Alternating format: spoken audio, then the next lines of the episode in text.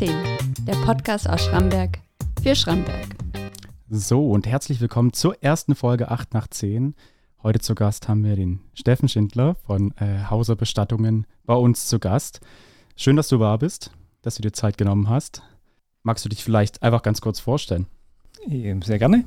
Erstmal vielen Dank für die Einladung. Mein Name, wie gesagt, Steffen Schindler, 38 Jahre alt und führe die Firma Hauser Bestattungen nun in vierter Generation, die ich 2020 übernommen habe vom Herrn Jörg Peter Hauser, meinem Schwiegervater. Genau, also ihr kommt aus der vierten Generation. Ähm, ich habe auf eurer Webseite gelesen, dass ihr zuerst ein Schreinerbetrieb wart und jetzt äh, quasi zur Bestattung übergegangen seid. Ähm, wie hängt das beides zusammen? Ähm, früher und auch heute noch machen ganz viele Schreiner eben die Bestattung mit. Auf den Dörfern ist es normal, dass der Schreiner eben auch der Bestatter ist.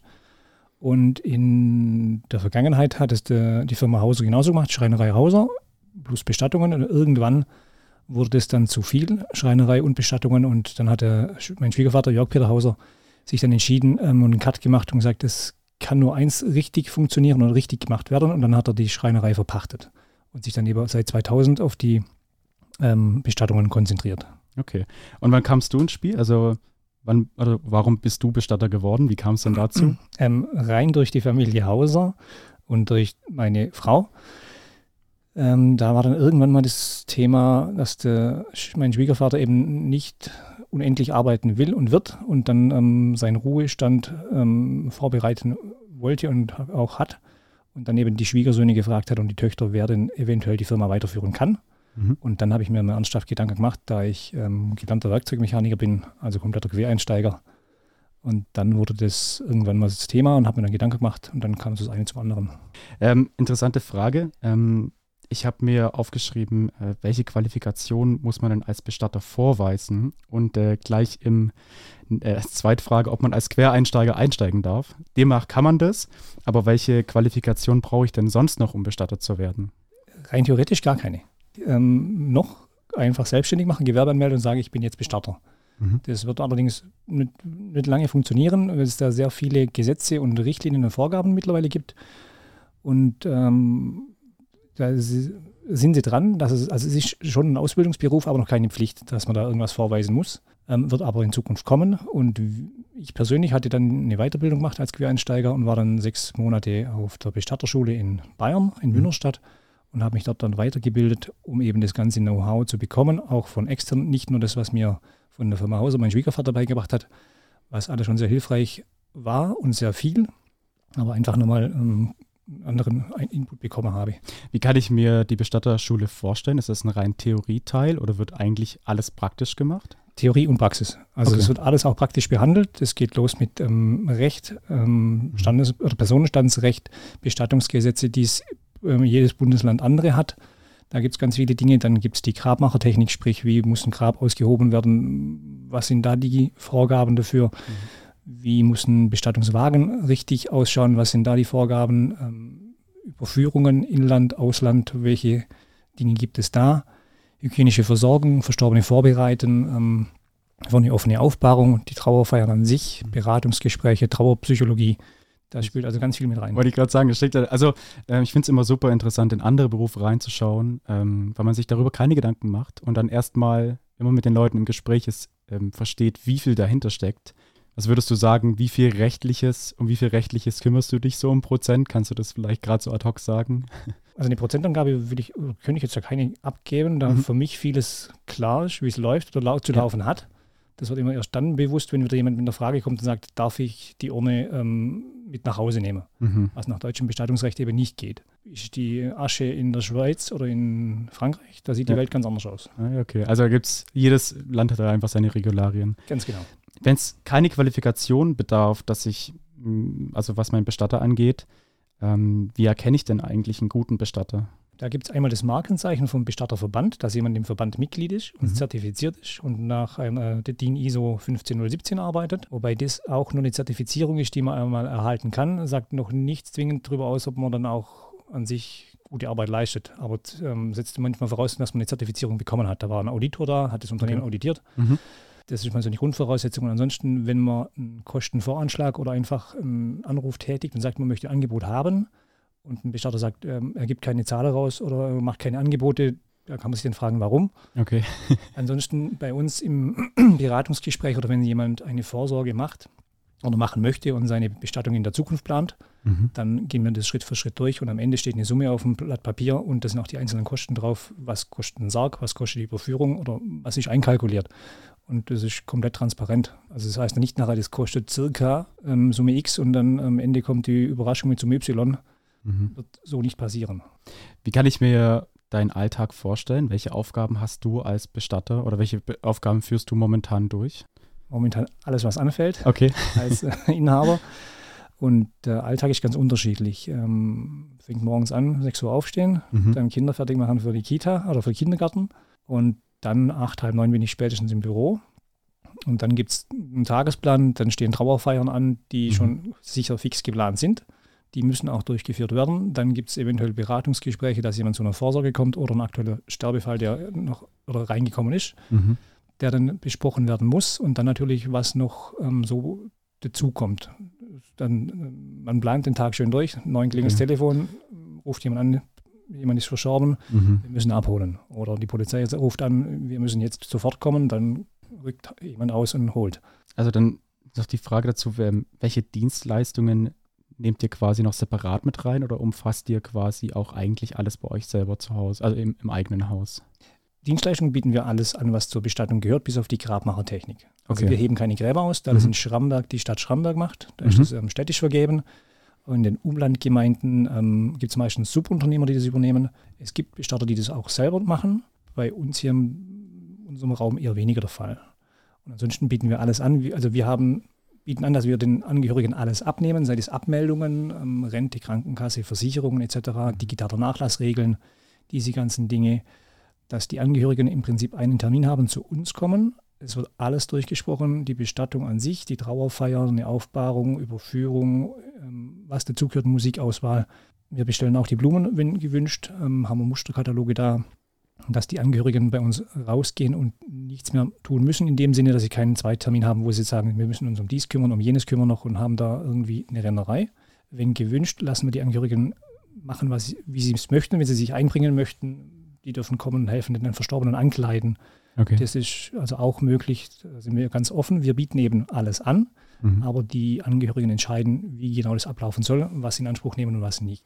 Kann ich mir so einen, einen allgemeinen Sterbefall, ist das sehr individuell oder ist es dann doch oft einigermaßen das Gleiche? Also ich kann mir vorstellen, aus meiner persönlichen Empfindung, wenn jetzt bei mir im Familienkreis jemand sterben würde und ich müsste mich darum kümmern, habe ich vielleicht eventuell die gleichen Fragen? Würdest du sagen, dass das hauptsächlich immer das Gleiche ist oder dass doch jeder Sterbefall sehr, sehr individuell ist? Sie, sie ist immer individuell, wie jede Person mhm. auch individuell ist. Mhm. Ähm, die grundsätzlichen Abläufe sind aber irgendwo immer die gleichen. Und die Fragen, die kommen, sind oft auch die gleichen oder ähnlichen. Aber wenn es dann an die Trauerfeier geht, wie man die gestaltet, ob da was Besonderes dann mit einfließen soll, sei das jetzt Musik, Fotos, ähm, Motivwände, die man dann drucken können oder solche Dinge, die sind dann sehr individuell. Auch Kartengestalte, solche Sachen, ob es da spezielle Wünsche gibt. Da kann man eben dann vieles aufgreifen und das Ganze persönlich gestalten. Ähm, du hattest einen ganz interessanten Punkt genannt, der vielleicht jetzt erst im 21. Jahrhundert wirklich zu tragen kommt, und zwar der digitale Fußabdruck. Man hört es, ich hatte auch schon selber das Problem oder im, im Freundeskreis, dass quasi ein Freund von mir verstorben ist und dass man immer noch daran versucht, die Facebook-Accounts zu löschen. Sind die Leute mittlerweile ein bisschen vorbereiteter auf das Ganze oder ist das immer noch ein Problem momentan? Es ist noch ein, nicht ein Problem, es wird besser, aber vorbereitet so richtig ist eigentlich niemand. Ähm, da wäre, wäre es sinnvoll, zu Lebzeiten eine Liste zu haben, wo drauf steht Facebook, Instagram, ähm, Benutzername, Passwort und dass dann jemand zugreifen kann. Oder bei Facebook kann man ja mittlerweile auch eine Person eintragen, die ähm, nach Eintritt des Todes oder danach den Account verwalten kann. Da kann man Rechte vergeben zu Lebzeiten da ist Facebook oder Meta dran, das Ganze zu verbessern, aber da gibt es jetzt auch ähm, dann andere Varianten über digitale Plattformen, um das Ganze hin zu hinterlegen. Mhm. Könnte man das auch bei uns dann machen oder dann über uns das Ganze dann nachher abmelden. Das, dass wir uns dann darum kümmern. Okay, aber brauche ich dann quasi schon zu Lebzeiten ein Testament, wo ich drin festlege, wer meine Kontaktdaten äh, übertragen darf? Oder reicht es einfach nur Passwörter festzulegen? Oder offen zu legen, besser gesagt? Schwieriges Thema, da das von Unternehmer zu Unternehmer unterschiedlich ist. Also ein Mhm. Testament ist sicherlich nicht äh, kein Fehler, Mhm. aber ist die Frage, erkennt jetzt Facebook mein Testament an? Da Facebook ja oder der Firmensitz ähm, nicht in Deutschland hat. Und was ich dann hier im Testament habe, sagt dann Facebook oder wer auch immer dann, ähm, nee, das muss bei uns so und so sein. Also das sind wieder von Plattform zu Plattform unterschiedlich. Gibt es da, es, es steht eine Regelung in Aussicht, vielleicht weißt du das zufällig, wie das allgemein geregelt wird, vielleicht im Gesetz sogar? Ist mir jetzt noch nichts bekannt, Okay. wird aber kommen müssen. Okay. Das, äh, das wird, es nimmt zu, Mhm. digitale Nachlass, dass man sich darum kümmert. Wenn jetzt jemand verstirbt mit 80, 90 Jahren, ähm, da ist das dann eher unwahrscheinlich, dass man seinen Facebook-Account abmelden. Aber wenn die ähm, Verstorbenen eben jünger sind, dann ist es gang und gäbe, dass da ein Facebook-Account da ist oder Instagram und was man eben so alles hat. Danke dafür für die Aufklärung. Also es, mir ist es auch erst wirklich bewusst geworden, wo ich auf eurer Webseite war, dass äh, das tatsächlich ein Punkt ist, worum ich mich eigentlich kümmern sollte. Und also zeitnah, weil es kann ja immer passieren, dass man quasi ähm, aus dem Leben tritt. Ähm, Richtig. Es ist auch nicht geklärt, oder war lange nicht geklärt, ist der digitale Nachlass als Nachlass zu sehen wie ein Brief, der zu Hause in der Schublade liegt. Darf den dann später irgendjemand öffnen? Geht mhm. der über? Mhm. Oder was passiert damit? Geht er zurück an Facebook? Ah ja, okay. Also Da sind eben noch viele Sachen zu klären. Sorry, ich bin jetzt noch einmal kurz nach vorne gesprungen, äh, gedanklich. Und zwar hast du gesagt, wenn jemand verstirbt, dann wird euch bei euch auch äh, morgens mal angerufen, die Polizei etc. pp. Wer entscheidet denn bei der Polizei, welcher Bestatter nachher dafür verantwortlich ist? Hier ähm, in Schramberg ist es nach Liste. Ähm, das heißt, die haben eine Liste, ähm, Bestatter 1, Bestatter 2, Bestatter 3. Und dann, wenn die Polizei jetzt einen Bestatter benötigt, dann rufen sie an, wer jetzt dran ist. Das Aber heißt, nachts um drei klingelt das Telefon, dann sagen sie, ähm, wir brauchen einen Bestatter und dann ähm, rücken wir aus. das äh, fand ich nämlich noch ganz interessant. Äh, ich kann mich da quasi nicht einkaufen als Bestatter. Man kann Es- sagen, ganz oben auf der Liste bitte. Äh, bei uns nichts, so gesehen. Es gibt aber Kommunen, Gemeinden oder Städte, da wird das ausgeschrieben für ein Jahr. Mhm. Dann kann ich ein Angebot abgeben und dann heißt es, ich mache die ganzen Polizeiabholungen. Ähm, dann mache ich zumindest diese Überführungen. Heißt nicht, Mhm. dass ich die ganze Bestattung nachher mache. Die Angehörigen können sich nach wie vor für einen anderen Bestatter entscheiden. Aber die Polizei, wenn keine Angehörigen da sind und ein Verstorbener muss abgeholt werden vom ähm, Ort des Eintritt des Todes, sei es ähm, zu Hause oder am Verkehrsunfall, dann hat man auf jeden Fall diese Überführung und was danach passiert, sei dahingestellt. Also sehr interessantes Thema auf jeden Fall. Ha- kommen ja aus der Corona-Zeit und wir haben uns äh, im Vorfeld schon überlegt, wie wir das Thema am besten ansprechen. Ist ja relativ schwierig. Ja. Ähm, aber ich glaube, das meiste Thema oder das, was mich am meisten interessiert hat, ist, wie wurden denn Trauerfeiern abgehalten? Es ist ja relativ schwierig gewesen, zusammenzukommen, Mhm. auch für die Familien. Hab, wie habt ihr das gelöst, das Problem? Gab's, habt ihr irgendwie eine Universallösung gefunden?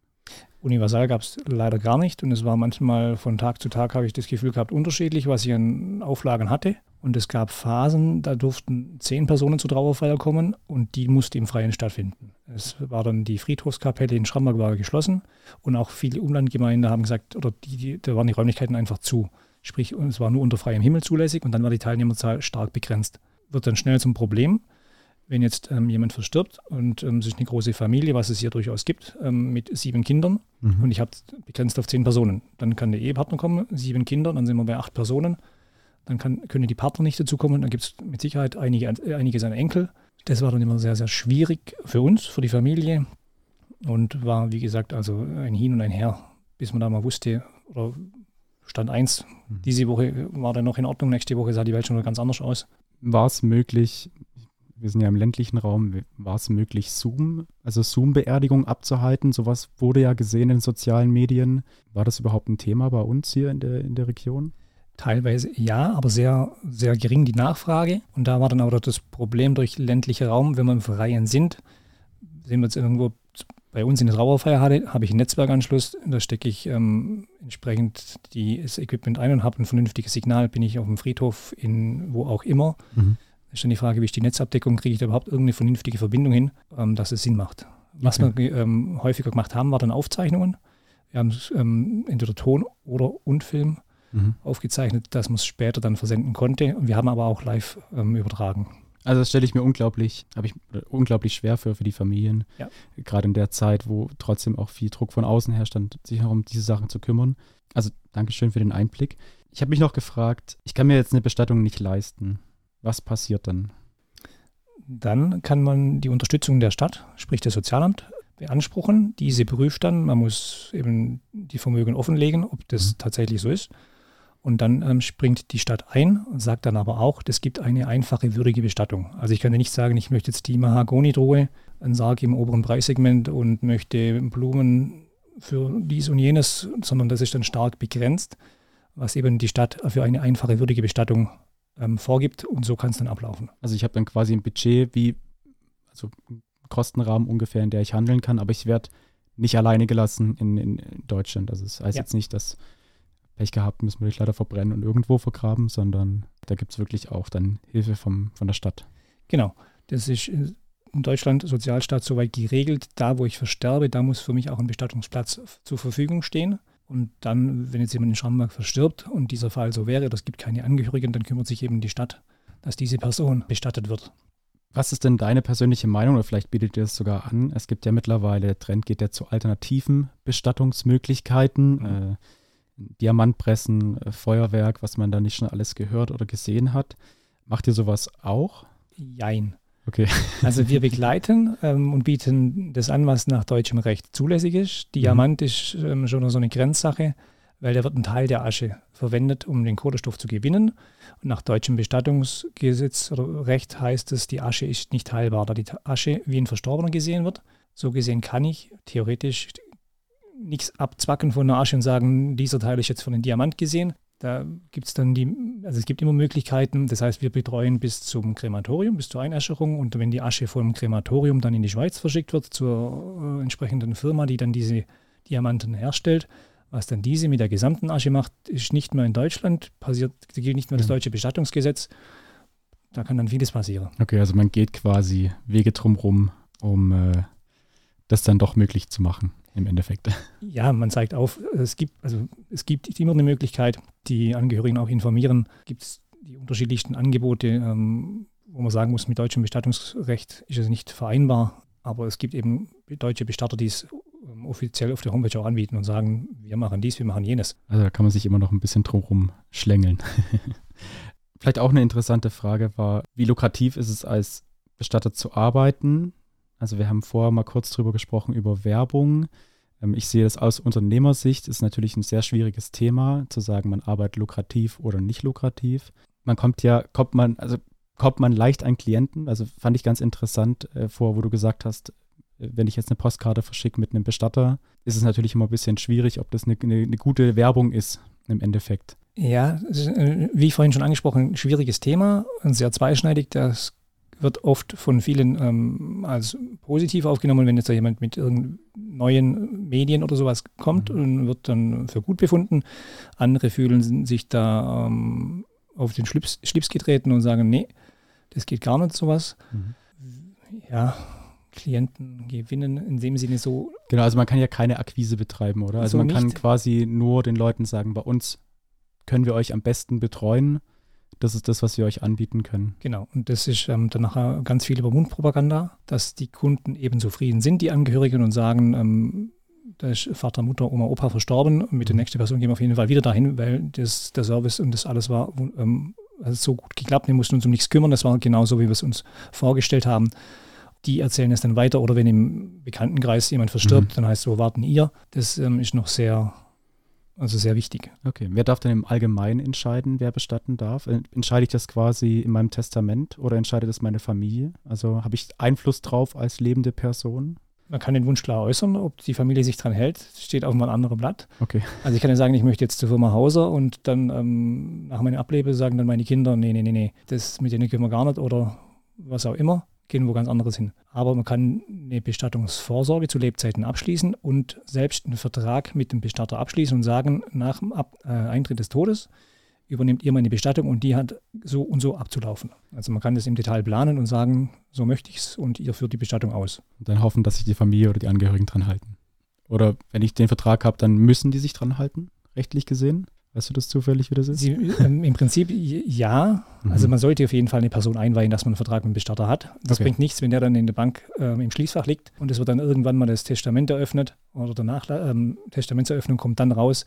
Die Bestattung hätte eine Baumbestattung sein sollen in, mhm. im Friedwald sowieso und die Kinder haben dann aber eine Erdbestattung draus gemacht auf einem ganz anderen Friedhof, weil sie einfach nichts davon wussten. Das macht nur Sinn, ähm, sowas zu machen und sagen, hier ist alles geregelt. Wenn was, wenn der Fall eintritt, dann ruft ihr da die Nummer an, da ist alles hinterlegt und dann läuft es, dann braucht ihr äh, euch um nichts kümmern. Okay, also es ist eigentlich, wenn ich das Gespräch jetzt schließen kann, ist es sinnvoll, so früh wie möglich eigentlich zu entscheiden und sinnvoll zu planen, oder?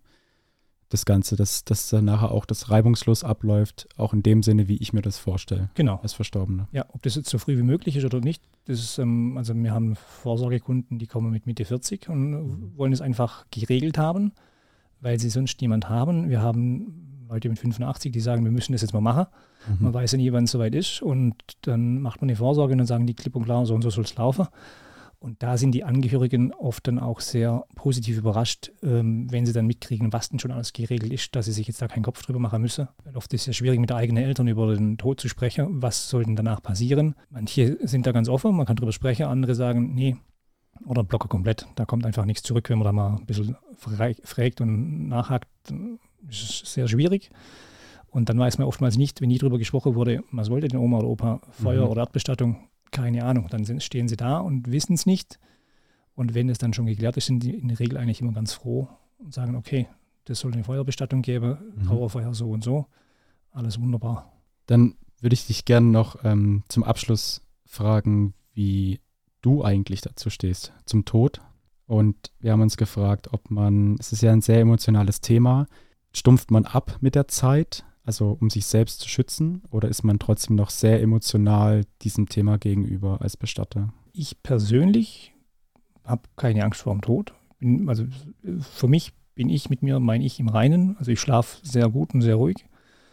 Und ob man dann abstumpft, mit Sicherheit wird vieles ähm, irgendwo ein Stück Gewohnheit, aber ähm, nie, also das ist bei uns so nicht und da legen wir auch großen Wert drauf, dass wir immer ähm, mit Menschen arbeiten, einmal mit den Hinterbliebenen wie auch mit den Verstorbenen. Das ist uns ganz wichtig. Ähm, und das machen wir uns auch immer wieder bewusst, was wir da tun, dass auch jeder Verstorbene bei uns angekleidet, ordentlich hergerichtet aus dem Haus geht. Also so wie sie Verstorbenen kommen, werden angezogen, hergerichtet und ähm, verlassen dann ordentlich die Firma Behauser. Ähm, es kann immer wieder passieren, dass jemand sagt, ähm, der Sarg soll geschlossen sein. Und dann rufen sie einen Tag später an, oh, da möchte doch noch mal jemand eine offene Sarg. Und dann ähm, haben wir also ich und auch die ganzen Mitarbeiter ein ruhiges Gewissen, weil sie wissen, das funktioniert ordentlich. Wenn dann ein Anruf kommt, dann sagen wir, kommen Sie vorbei, wir machen den Sarg auf, keine mhm. Frage. Da schauen wir, dass wir eben nicht abstumpfen in dem Sinne, wobei das auch immer schwierig ist mit der Zeit. Ja. Da, also man gewöhnt sich an vieles, mhm. was am Anfang ungewohnt war. Und es gibt immer Fälle, die einen emotional dann treffen mhm. oder wo man eher emotional stärker betroffen ist.